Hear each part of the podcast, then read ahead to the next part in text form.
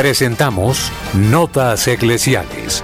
La entrevista, la noticia, la crónica, el acontecimiento y la realidad de la Iglesia en Colombia y en el mundo. Bienvenidos.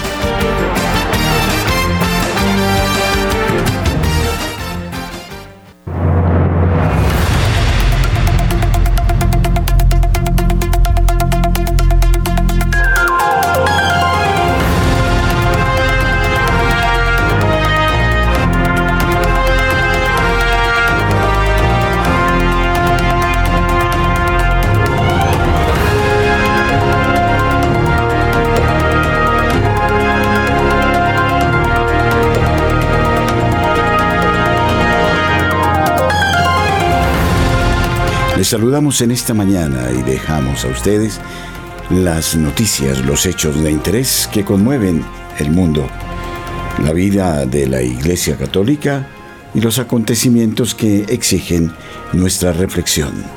Les estamos saludando Wilson Urquijo, Luis Fernando López, Camilo Ricaurte, este servidor, el padre Germán Acosta. La opinión, el análisis Editorial en Radio María.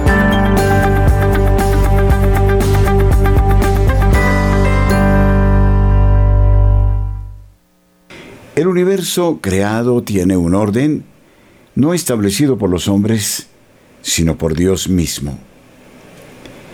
La naturaleza, según el decir de los grandes santos, de los contemplativos, es dada por Dios como una huella de su amor inagotable. Todo se ordena a la bienaventuranza del hombre, absolutamente todo. Las criaturas que pululan sobre la tierra, todas cantan las glorias del Señor. Y todas traen un beneficio. Imaginemos al hombre antes de conocer el pecado. Vivía en el amor de Dios y el paraíso, el Edén, era el momento de la contemplación inagotable de ese amor en el que ellos vivían y ellos alababan. Todas las cosas han sido predispuestas para descubrir el amor de Dios. Las cosas no son en sí Dios. Este es un error, es una tentación de nuestros días Queremos volver a la adoración de la naturaleza por la naturaleza.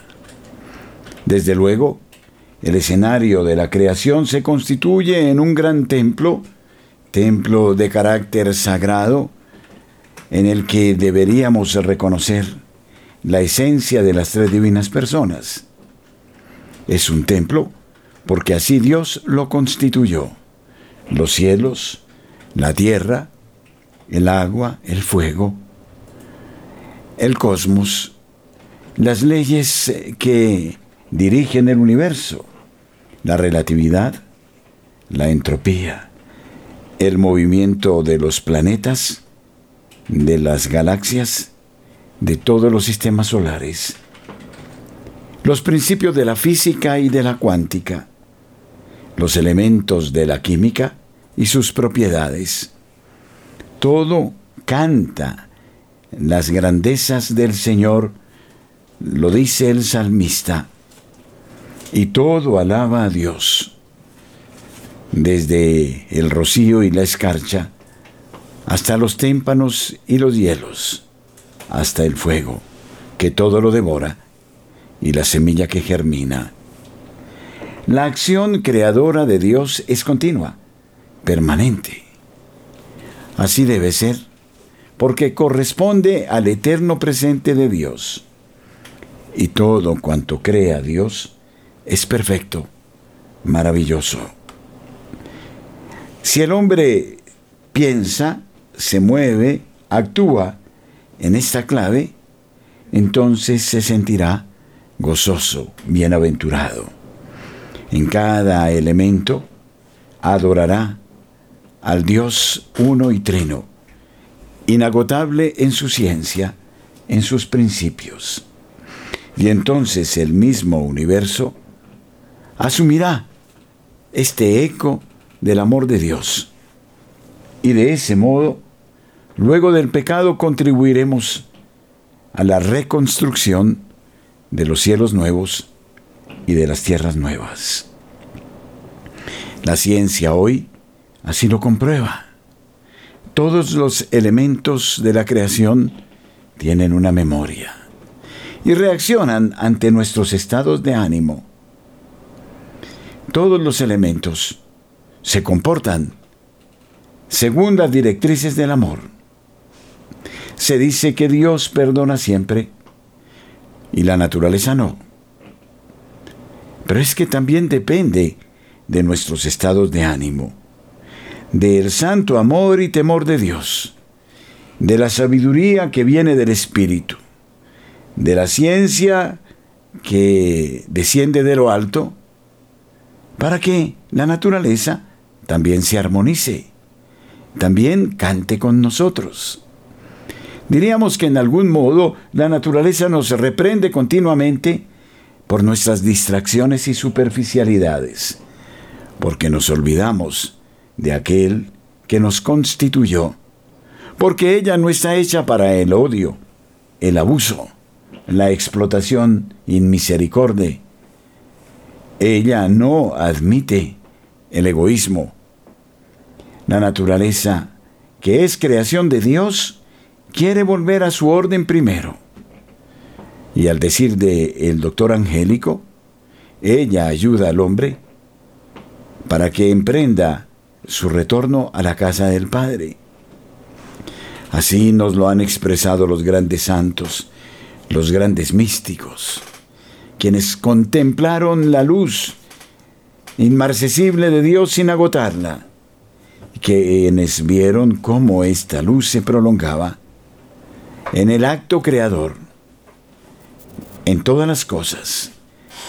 Y todas las cosas por eso tienen propiedades, tienen beneficios en, función del hombre, y para que el hombre, en este libro maravilloso de la creación, descubra a su infinito y perfecto Hacedor.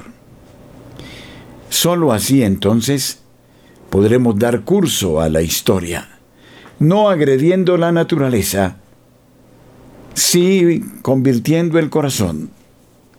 Se hace necesaria una ecología espiritual, la única capaz de lograr una auténtica ecología material. Solo cuando advirtamos la presencia del amor divino en todas las cosas, sabremos darle su objetivo valor solo de ese modo, entonces nos respetaremos unos a otros, llenaremos de cánticos amorosos nuestro planeta, nuestra tierra, y contribuiremos todos al bienestar y a la salud de esa misma tierra y del hombre. El Señor es el alfa y la omega. Suyo es el tiempo, suya la historia a Él, con todo el universo, la bendición, el honor y la gloria. Nuestros corresponsales tienen la palabra en Notas Eclesiales.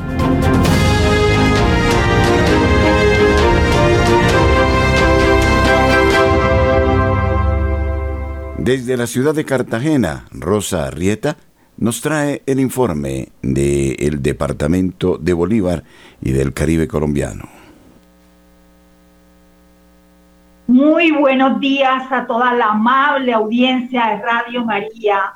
No cometer actos impuros es el sexto mandamiento de la ley de Dios y, que en tablas de piedra se le fue dado a Moisés en el desierto después que el pueblo de Israel fue sacado de Egipto y llevado por el desierto, camino a la tierra prometida. Y esas tablas de piedra que quedaron rotas en medio del carnaval de la idolatría del pueblo ingrato que bailaba y gozaba alrededor del becerro de oro.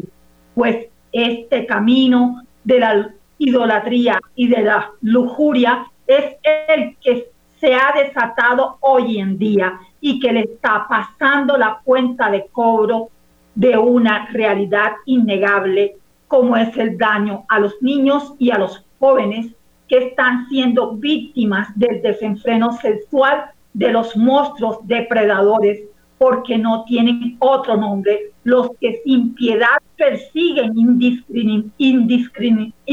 indiscriminadamente dañar la pureza y la inocencia y, y por lo tanto le causan una lesión fulminante en todos los aspectos, desde el físico hasta el psicológico, moral y religioso, porque difícilmente va a creer en Dios un niño que ha sido violado y seguramente y con altas probabilidades va a pasar de víctima a victimario porque va a hacer hacerle a los demás lo que le hicieron a él. No, no en todas los, no en todos los casos, pero basta leer las estadísticas de casos de abuso a menores y darse cuenta del daño irreparable que como bola de nieve va creciendo y se refleja en el aumento social que se repite, se repite y se repite hasta el cansancio en todo el mundo. Y Cartagena no es la excepción, y más por ser ciudad turística y de gran impacto internacional. Por eso en Cartagena, en los últimos días, la Fiscalía General de la Nación la Policía de Infancia y de Adolescencia, la Alcaldía y hasta la Presidencia de la República están actuando y actuaron decididamente y emprendieron una cruzada, porque se le llama cruzada a todo acto que ofenda a Dios y a la fe en Él y hay que perseguir.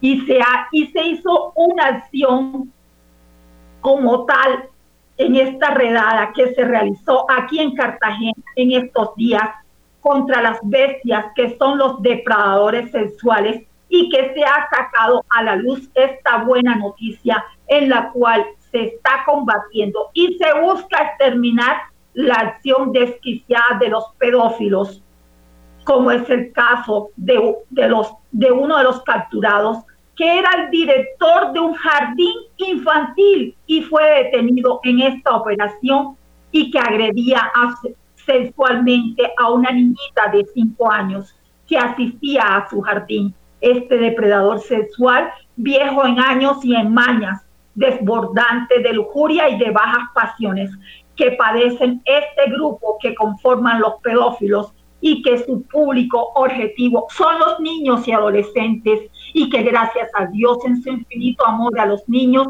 hace posible que la luz se encienda en medio de la oscuridad. Por eso en este operativo la SIGIN está tras la pista también de otro sujeto que lastimó en su cuerpecito y en su alma a una niñita de siete años en su lugar de residencia cuando le dictaba clases dirigidas y la niñita quedaba sola con él, la bestia la, la ingresaba en su habitación y aprovechaba para tocarla en sus partes íntimas.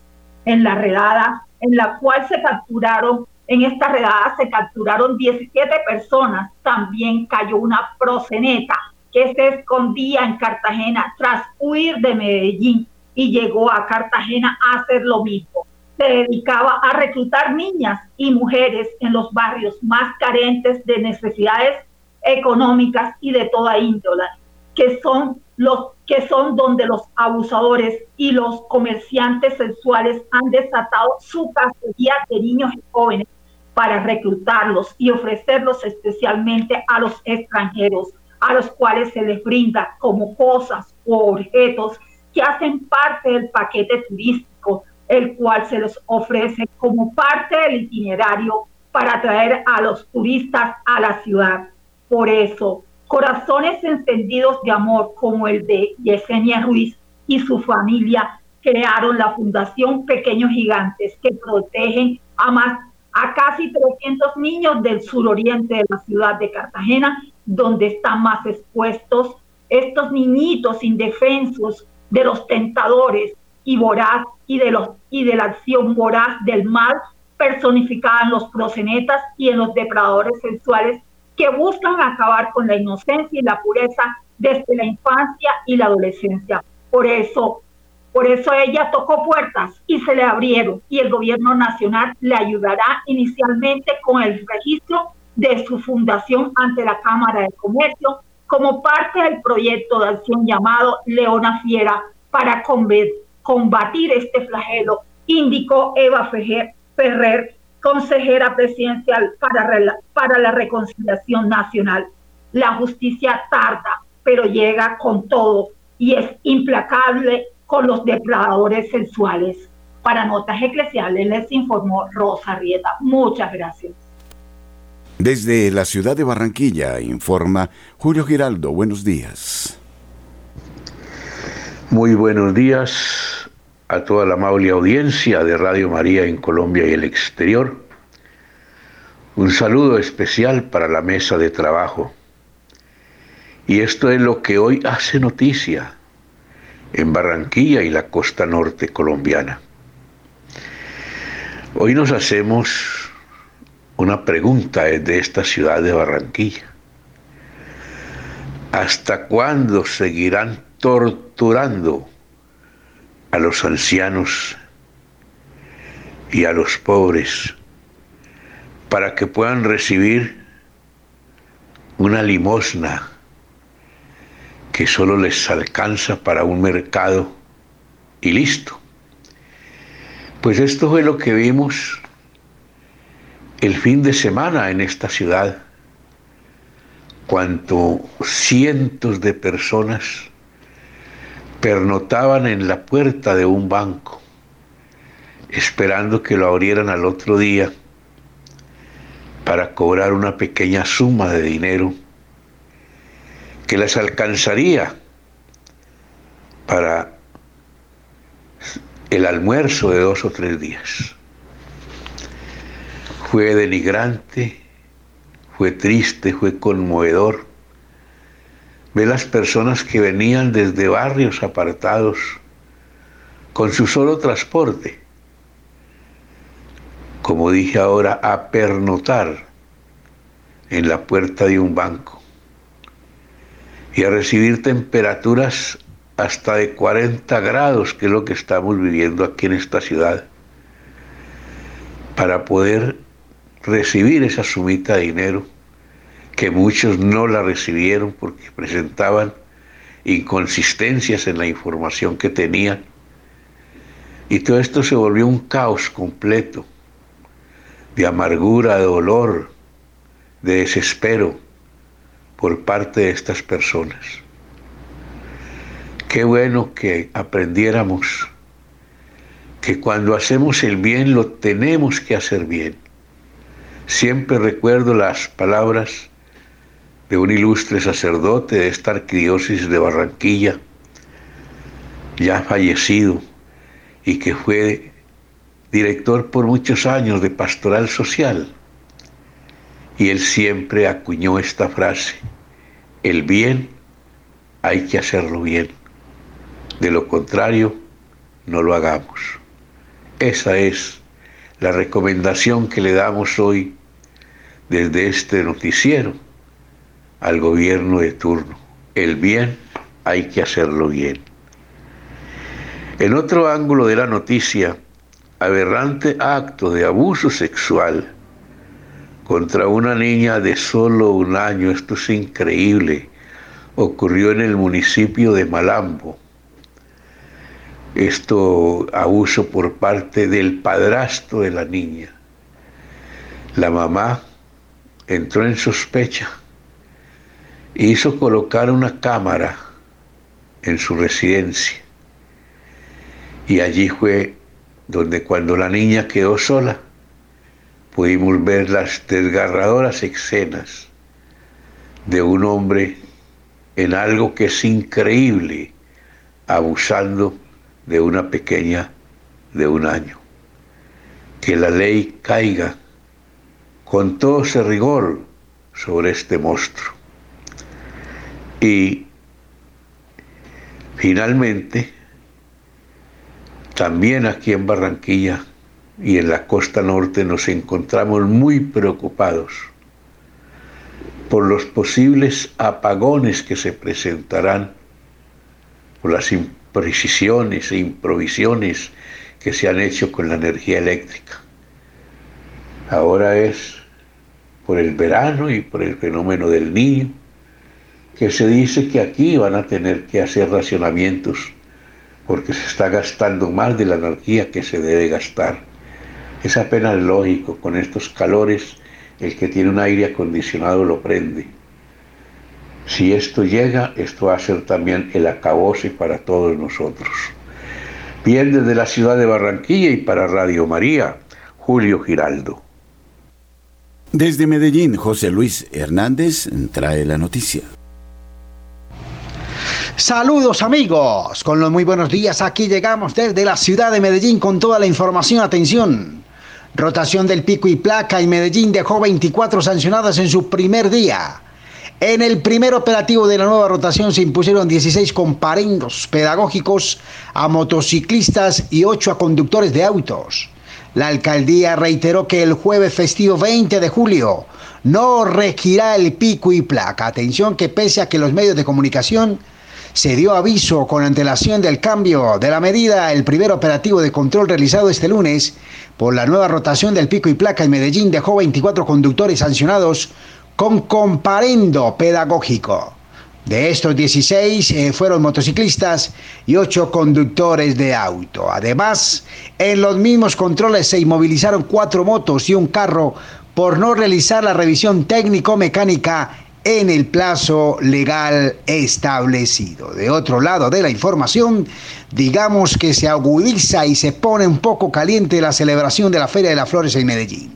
El alcalde Daniel Quintero dice que canceló eventos emblemáticos de la feria porque el Consejo le quitó presupuesto. Atención, que este año no habrá palcos para el desfile de silleteros y se canceló el concierto Pa Medallo. Varias polémicas se han levantado este año en torno a la Feria de las Flores de Medellín. Además de que no habrá palcos para el desfile de silleteros, tampoco se celebrará el tradicional desfile de chivas y flores. El 15 de julio se conoció en ese mismo sentido la cancelación del concierto Pamedallo. Así lo hicieron saber los organizadores a través de un comunicado de prensa. Pues bien, el alcalde de Medellín, que está de vacaciones para variar, lanzó un nuevo ataque político para defender eh, la feria este año y su posición. Cabe recordar que el presupuesto de la Feria de las Flores está separado con mucha antelación. En Noticias de Iglesia hablemos del decimosexto encuentro arquidiocesano de nueva evangelización a realizarse aquí en la ciudad de Medellín en el Coliseo Liceo Salazar y Herrera en el barrio La América el jueves 20 de julio desde las 7 de la mañana hasta las 4 de la tarde, con un valor para la donación de 10 mil pesitos. Recordamos que el Liceo Salazar Herrera está ubicado en la calle 42C, número 8617. Tema, pasión por la evangelización. Y el lema del encuentro será, ¿arde tu corazón misionero? Buena pregunta para empezar a pensar en el encuentro arquidiocesano de la nueva evangelización en Medellín. Amigos, ha sido toda la información desde la Bella Villa. Informó su corresponsal José Luis Hernández. Un feliz día para todos. Nairo Salinas, desde Bucaramanga, nos trae la información a esta hora en Radio María. Bienvenido. Muy buenos días, Padre Germán Acosta. Muy buenos días para todos los oyentes de Radio María.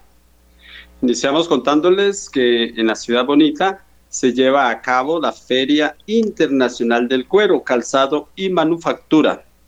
Feria que inició ayer 17 de julio irá hasta el próximo jueves 20 de julio en el Centro de Convenciones Neomundo de Bucaramanga. Son 3 millones de pares de zapatos que se pretenden vender en la feria que comenzó ayer. Wilson Gamboa, presidente de Asoinducals, eh, que es la Asociación de Industriales de Calzado y Similares, eh, afirmó que en el año 2023 participarán en el evento de los empresarios del calzado una cifra récord, con 470 expositores de Santander, Colombia y el exterior. En los cuatro días de feria se mostrará a los compradores nacionales e internacionales los mejores productos fabricados por los pequeños y grandes empresarios del calzado y del cuero del departamento. En los tres primeros días del evento será una feria cerrada al público, donde solo pueden entrar compradores mayoristas de cadena de almacenes, tiendas y distribuidores de productos terminados. Y el 20 de julio las puertas se abrirán a todo el público para que ellos también puedan observar y conocer lo más destacado en la tendencia del calzado de Colombia. El jueves, Día de la Independencia de Colombia, se realizará además un evento cultural y recreativo para toda la familia que visite a Neomundo. También ese día se efectuará la elección de las dos mujeres que representarán este departamento en el Reinado Nacional de la Belleza de Cartagena. Este año, según Wilson Gamboa, se elegirán las dos candidatas que nos representarán en el certamen de la belleza de Cartagena, donde se escogerán a las señoritas Santander y Bucaramanga. También en esa misma noche se elegirán a las reinas de la policía, Miss Elegancia y el mejor traje típico de Santander. Esta es la segunda vez que dos señoritas no representan en el Reinado Nacional de Belleza de Cartagena. Expresó el presidente de Asoinducals, Wilson Gamboa, que hay un 28% más de los productores de calzados en esta feria y la expectativa es muy grande, donde se espera una muy buena presencia de compradores, a igual que incrementar las ventas. Y hoy martes, eh, así como ayer, desde las 8 de la noche hasta las 2 de la mañana, estarán cerrados ambos sentidos de la carrera 27 desde la Puerta del Sol y hasta el Mesón de los Búcaros. El cierre obedece a los ensayos de las fuerzas militares y de cara al desfile militar del próximo jueves 20 de julio por el Día de la Independencia. Autoridades de tránsito recomiendan a los conductores eh, tomar vías alternas si van a transitar en la franja de la noche en la que se hará el cierre de la carrera 27. Desde Bucaramanga y para Notas Eclesiales, Nairo Salinas Gamboa, feliz y bendecido día. Marta Borrero, desde la ciudad de Cali, nos informa. Buenos días. Hola, ¿qué tal? Muy buenos días para todos. ¿Cuáles serán los desafíos que deberá enfrentar el sucesor de Jorge Iván Ospina? Conformar el área metropolitana es el primero de ellos. El diario El País y el Observatorio Polis del ICESI presentan eh, informes para que votemos bien informados y dicen que los jóvenes y los migrantes serán clave en políticas públicas. En el próximo mes de octubre, los caleños deberán escoger al nuevo alcalde que oriente el futuro de la ciudad por cuatro años. Por ello, este diario del país, junto con este Observatorio de Políticas Públicas de la Universidad ICESI, Polis, inician la serie de informes para que toda la ciudadanía conozca los datos y problemas más relevantes de Cali. Comillas. Con los reportes podremos decirle a nuestros amigos, vecinos y familia que somos ciudadanos informados y que votaremos informados en las elecciones a la alcaldía de Cali, sabiendo lo que espera que se haga para la próxima administración municipal, explicó Lina Martínez, coordinadora de Polis. Según la académica, entre los desafíos más relevantes que enfrentará el próximo alcalde se encuentran seguridad y crimen. ¿Qué tan fácil es conseguir empleo en la ciudad? y la disponibilidad de escuelas y centros de salud en la ciudad, entre otros.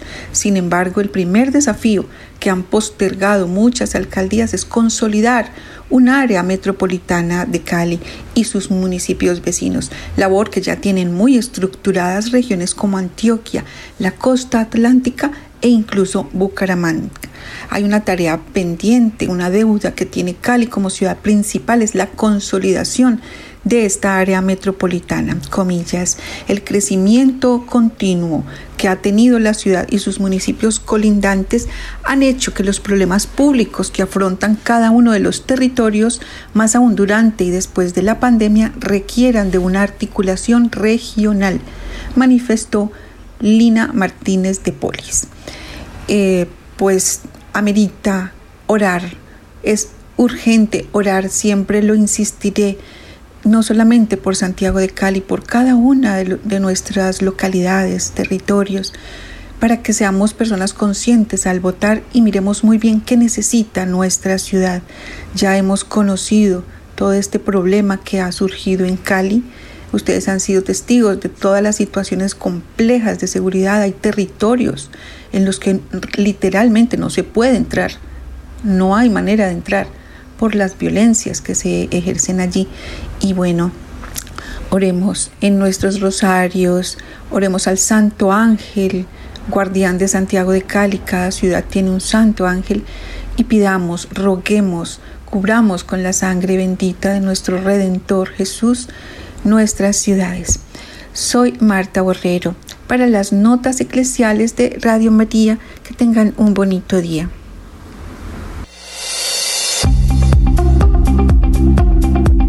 En el satélite Radio María, en Colombia, la gracia de una presencia.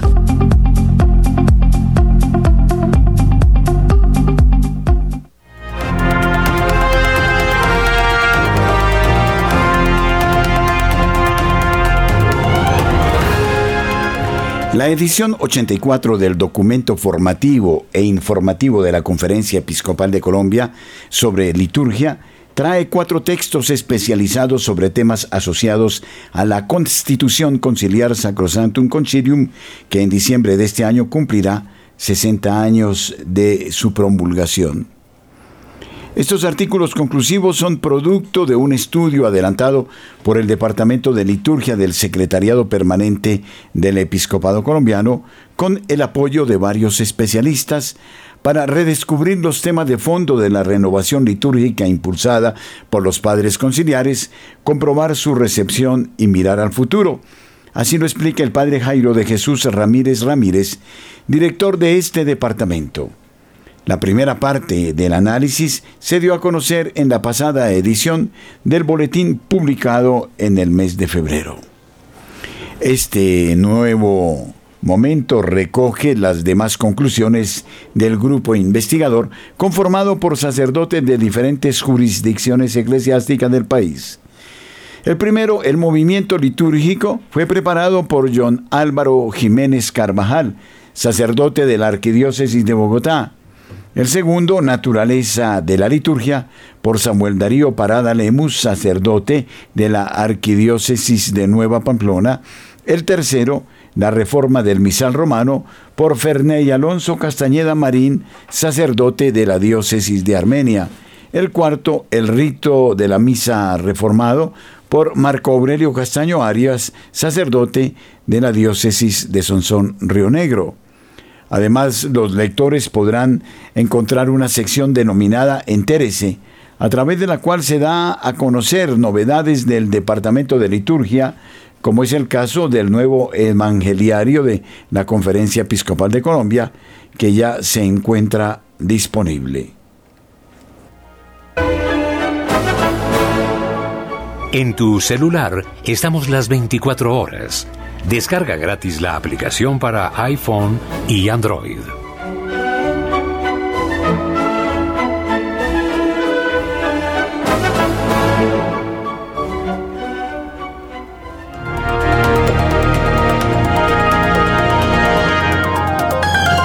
Con una solemne sagrada Eucaristía de envío misionero de cara a la conmemoración de los 100 años del primer Congreso Nacional Misionero realizado en Colombia en 1924, la Iglesia Católica clausuró este domingo 25 de junio el cuarto Congreso Regional de Preparación a este centenario que reunió durante tres días en la ciudad de Cartagena a más de 250 representantes de las provincias eclesiásticas de Cartagena, Barranquilla, Bucaramanga y Nueva Pamplona en cabeza de sus arzobispos y obispos. La celebración fue presidida en el santuario de Santa María Bernarda Büttler por Monseñor Francisco Javier Múnera Correa, arzobispo de Cartagena, quien tomando como referencia lo planteado por el Papa Francisco en sus exhortaciones apostólicas Evangelii Gaudium y Christus Vivit, enfatizó en tres aspectos fundamentales para renovar la vocación de la misión en Colombia de cara a este importante acontecimiento. De acuerdo con el prelado, es urgente recordar la verdadera identidad de la Iglesia, el impulso de callejear la fe y la disposición a superar los desafíos que se presentan en el mundo actual, para el anuncio del Evangelio, por lo que puntualizó, no nos dejemos robar el entusiasmo misionero, no nos dejemos robar la alegría evangelizadora, no nos dejemos robar la fuerza misionera. Al hacer un balance de este encuentro, en el que fue lanzado el 2024 como año centenario que tendrá como lema en la Iglesia Misionera Colombia de Primera, Monseñor Mario de Jesús Álvarez Gómez, obispo de la diócesis de Itzminatadó, administrador apostólico de la diócesis de Quibdó y presidente de la Comisión de Misiones de la Conferencia Episcopal de Colombia, lo calificó como una experiencia de sinodalidad misionera, afirmó, en el que se vivieron importantes momentos de oración, reflexión y de conciencia de lo que significa la misión. El compromiso de la misión es sentirnos como bautizados, enviados a anunciar el nombre de Jesús. El gran clamor de la Iglesia Universal es volver a la misión, y la misión es cumplir el mandato misionero que Jesús nos dejó. Vayan por todo el mundo, anuncien el Evangelio a toda criatura, no tengan miedo, yo estaré con vosotros hasta la consumación de los siglos. En ese sentido, entonces, hemos de implementar, de fortalecer la oración personal, dar apertura en nuestras vidas a la acción del Espíritu Santo. Necesitamos comprometernos y apasionarnos por la misión con sencillez y humildad, tener fortaleza para vencer el miedo de evangelizar, conocer las realidades de cada comunidad que evangeliza a partir del diálogo. Para la segunda pregunta se concluyó que, además de la formación inicial y permanente de laicos y sacerdotes, los principales clamores son por la justicia social para los pobres, salvar a los jóvenes, la unidad familiar, el respeto a la identidad cultural, las vocaciones, la paz y la vida, el aumento del testimonio misionero y la sed de la palabra de Dios. El padre Samir García Valencia, director del Centro Nacional Misionero y encargado de las obras misionales pontificias de Colombia, las dos instituciones que animan este proceso, afirmó que este Congreso, remarcado por la fuerza misionera de las comunidades eclesiales que caminan en la costa atlántica y en el nororiente de Colombia, ha sido un kairos, un acontecimiento del Espíritu Santo que permitirá recordar que la esencia, naturaleza e identidad propia de la Iglesia es la misión. Asimismo, el compromiso concreto con la misión a dientes, tanto ad intra como ad extra. El padre García dijo que el espacio permitió también enfatizar en la importancia del hermanamiento misionero, especialmente desde el acompañamiento a los vicariatos apostólicos del país y el fortalecimiento entre las diferentes jurisdicciones para proyectar con mayor ardor el compromiso misionero en estos lugares que son tan necesitados. El sacerdote se refirió a este último Congreso Regional, desarrollado a través de ponencias, talleres y momentos de adoración, como una eclosión y el inicio de un camino misionero muy significativo en Colombia, con el que se tomarán fuerzas para lanzar con ímpetu esta gran tarea misionera que tendrá como tema Testigos de la Fe, Pregoneros de la Gracia. Desde ya todas las jurisdicciones que vivieron el Congreso se comprometieron a comenzar este camino de preparación centenaria, a vivirlo, a celebrarlo, a hacerlo presente en sus jurisdicciones y a unirse a nivel nacional para celebrar todos juntos en la Iglesia colombiana, agregó. Al Congreso realizado en Cartagena lo antecedieron otros tres congresos regionales. El primero se celebró entre el 18 y 20 de marzo de 2022 en Pereira. Allí se reunieron las comunidades eclesiales que caminan en Antioquia, Chocó y el eje cafetero.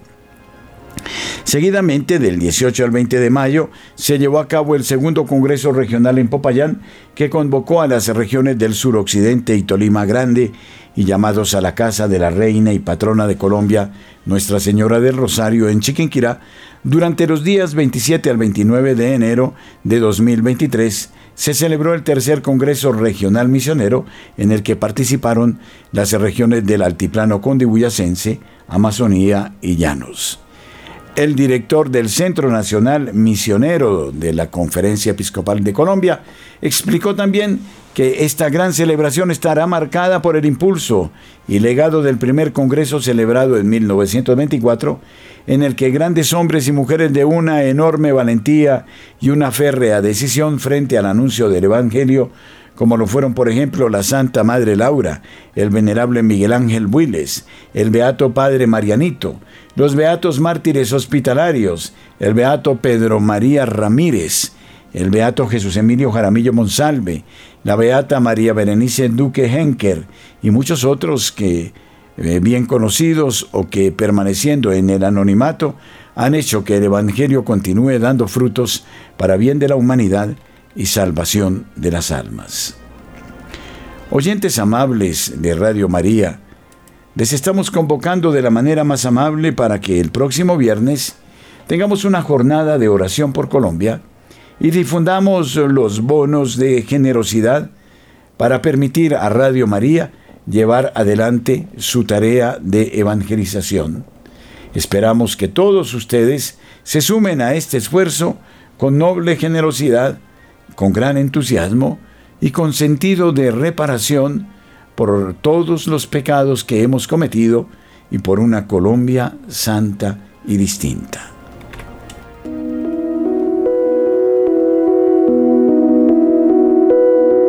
Somos Radio, somos Radio María.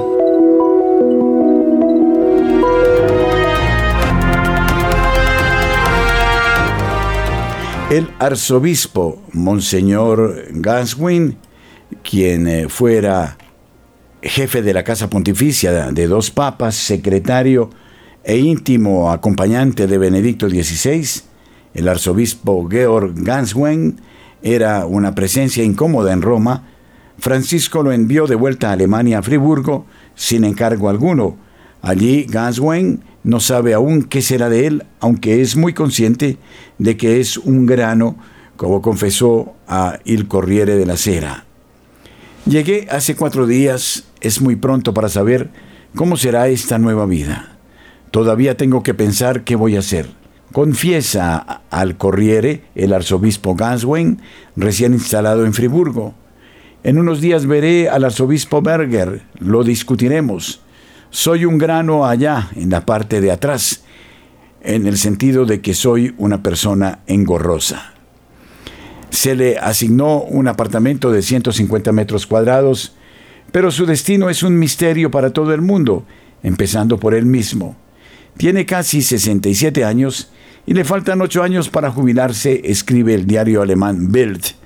El arzobispo de Friburgo ya inestable por un escándalo de abuso sexual, no está autorizado para darle directivas. Una situación inédita por lo que su colaboración tendrá que negociarse sobre premisas bien complejas. Prometí callarme y obedecer, recuerda Ganswin. Friburgo es bonita, estudié aquí hace 40 años, se vive bien. Es lo que ha comentado el arzobispo Georg Ganswin ahora en este lugar al que de repente fue designado y donde aún no sabe qué será de su futuro. Somos 24 horas de buena programación. Descarga gratis la aplicación para iPhone y Android.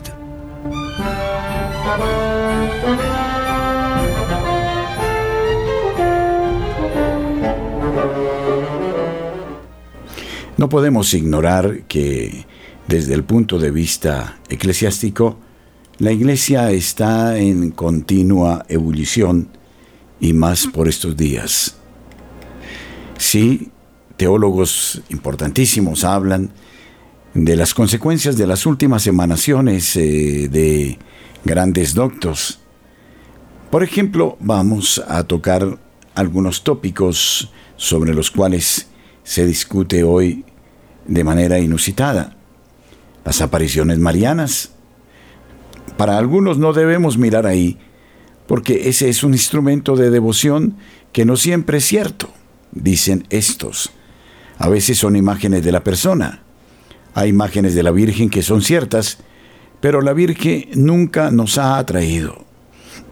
Pareciera que ante esta situación nos hubiéramos vuelto, de corte protestante. Me gusta ver a la Virgen así, con el dedo apuntando hacia arriba, señalando a Jesús. Cuando la devoción mariana está demasiado centrada en sí misma, no es buena, tanto centrada en la Virgen como en el que ve. Como si dijera que, dado que algunas pizzas son malas, la pizza apesta. También aluden dicen y no dicen, sugieren, pero no explican. En el catolicismo no hay nada que imaginar, nada que inventar. Todo es verdadero, concreto, tangible, justificable. Pase esto y pase aquello, quisiera dirigir una oración, no a la Virgen, pobre mujer normal, sino a los jefes del mundo, a los todopoderosos. Por favor, señores teólogos de hoy, déjenos creer y amar nuestras pobres cosas y líbrenos de su maldad en aras de ser progresistas, de su incredulidad, de sus dudas inútiles, de sus divagaciones improvisadas como ataques epilépticos. Las devociones parecieran que son solo para los calentólogos, y solo son una posibilidad y dejan ciertas dudas. Y entonces, pareciera que más bien es importante solo los activistas, o son importantes los activistas climáticos. La intervención eh, nuestra eh, debe estar en perfecta sintonía con el proyecto HERT 4 All, siguiendo la publicación de Pierce Penn, Stognes y Sandrine Dixon de CLEV, presentes en los simposios más importantes de la Iglesia. Se insiste en un cambio urgente e impostergable. Son necesarios pasos concretos, se dice, para que los nacidos hoy no vivan en un mundo inhabitable dentro de 30 años. No robemos a las nuevas generaciones la esperanza de un futuro mejor. Hoy vinieron los grupos de McDonald's, el restaurador, y me dijeron que han abolido el plástico y todo se hace con papel reciclable, todo. El plástico está prohibido en todas partes y tuvimos un 93% de éxito, me dijeron, sin plástico. Son pasos reales que debemos continuar, pasos verdaderos. Comienza la misión SUPI en Kiev, las primeras reuniones y por lo que sabemos, también irá a Rusia. Esta misión solo existe para no dejar en mal lugar a la iglesia, a sus invenciones, para hacerse interesante. No hay el menor interés en ninguna de las partes, incluida la parte católica, cuya diplomacia se mantiene totalmente al margen. El gobierno de Zelensky espera a los esfuerzos del Vaticano para ayudarnos a traer a casa a los niños ucranianos que han, han sido traídos ilegalmente y por la fuerza a Rusia. Pareciera que el cardenal Supi también debería visitar a Rusia, aunque no de inmediato.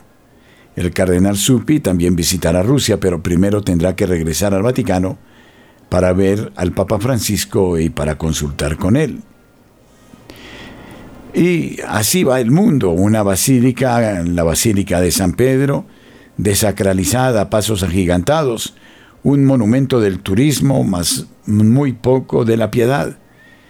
Y ahora Mauro Gambetti, arcipreste de la Basílica Vaticana, vicario general del Papa para la Ciudad del Vaticano y presidente de la fábrica di San Pietro, presentó el Encuentro Mundial sobre la Fraternidad Humana. Al final se redactará un documento de llamada al compromiso por la fraternidad humana para ser presentado al Papa Francisco y con el Papa a todas las personas del mundo que se sientan invitadas a acoger la llamada a construir una sociedad basada en la solidaridad, la justicia y la paz. El momento culminante del encuentro será el instante en el que el Papa Francisco firmará el documento sobre la fraternidad universal, elaborado por una treintena de premios Nobel, y pronunciará un discurso al mundo. El proceso para establecer la comisión de investigación del caso de la desaparición de Manuela Orlandi y Mirela Gregory se ha estancado en el Palazzo Madama. El texto fue aprobado por unanimidad en la Cámara de Diputados, pero en el Senado sufrió un retraso. Las razones son muchas y están tan interconectadas que es fácil imaginar un impacto geopolítico de la investigación de la comisión. muy curiosas tres historias relacionadas con amigos de Manuela Orlandi antes de su desaparición el 22 de junio de 1983. Rafaela Monsi tiene ahora 59 años y actualmente se encuentra internada en una clínica psiquiátrica. Silvia Betere fue víctima de un nuevo secuestro. La llevaron a un centro psiquiátrico para evitar que repitiera lo que sabía sobre Manuela Orlandi. Lo que le confiaban era incómodo por eso fue llevada varias veces, bombardeada con drogas, narcotizada, aniquilada en cuerpo y psiquis. No se le ha visto durante años y se teme que esté muerta. Otro compañero de clase de Orlandi fue Pierluigi Magnesio, quien ahora vive en el extranjero.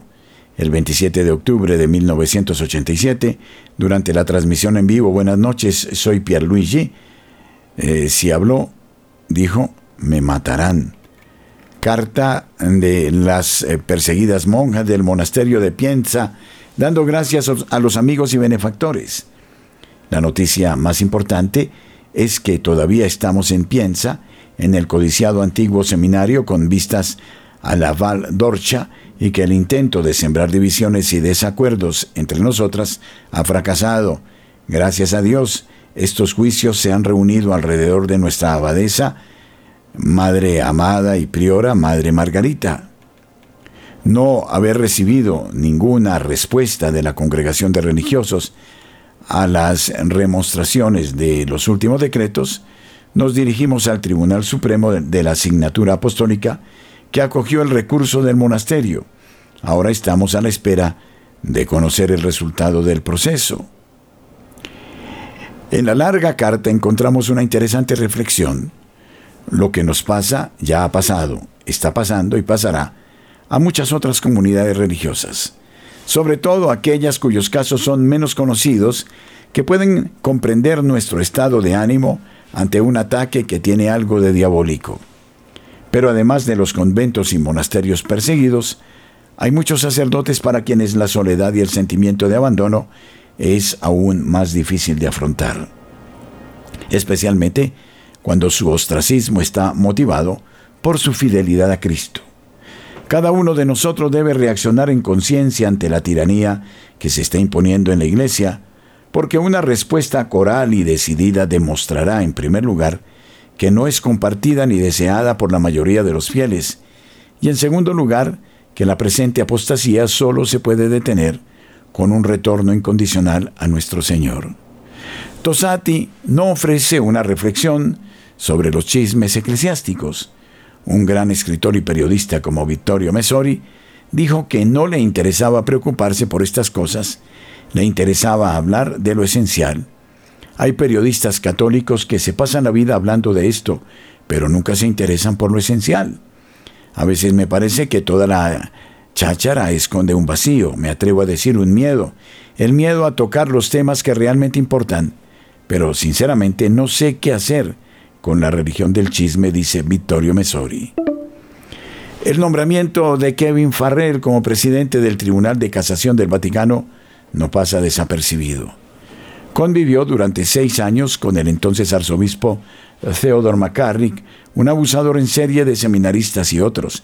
Finalmente renunció al estado clerical castigado por Benedicto XVI y puesto de nuevo en boga por el Papa Francisco, su asesor en política exterior y especialmente de nombramientos y promociones en los Estados Unidos. Durante los seis años de convivencia, Kevin Farrell nunca notó nada sobre los comportamientos e inclinaciones de McCarrick. Burke comentó, ciertamente, dada su evidente cercanía con McCarrick, es poco probable que Farrell supiera algo sobre sus actos extremadamente pecaminosos. Farrell junto con Well, William Tobin, McElroy, Kupik son parte de la cadena de suministro de McCarrick, que incluso después de la caída en desgracia provocada por la llegada del caso de abuso de McCarrick a un tribunal civil, sigue moviendo los hilos. Como enseña la sabiduría griega, se sabe que después de la tragedia siempre viene la farsa grotesca. Y terminamos ahora con un obispo impuesto en China por el gobierno de Xi Jinping.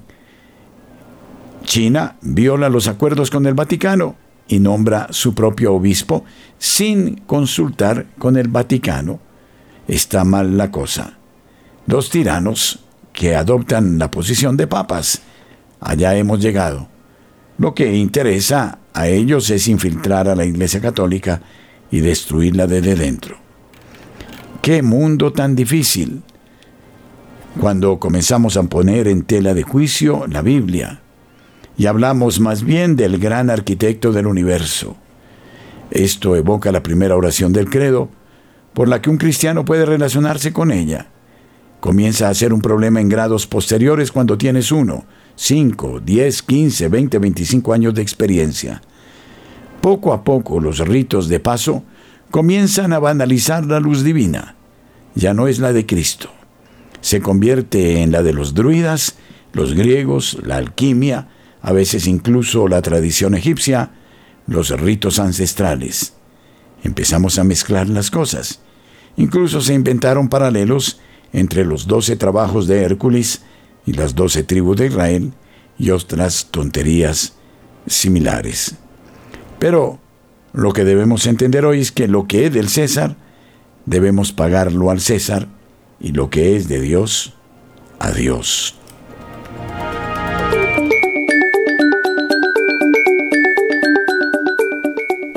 En nuestras aplicaciones en el mundo, Radio María es gracia y presencia. En Twitter, en Facebook, en YouTube, la Madre de Dios extiende su manto en todos los puntos del orbe.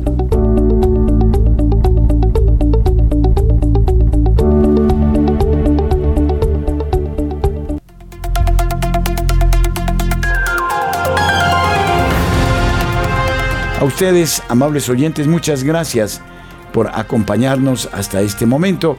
El Señor les eh, premie por su bondad y gentileza. Hasta siempre. Radio María, gracia y presencia.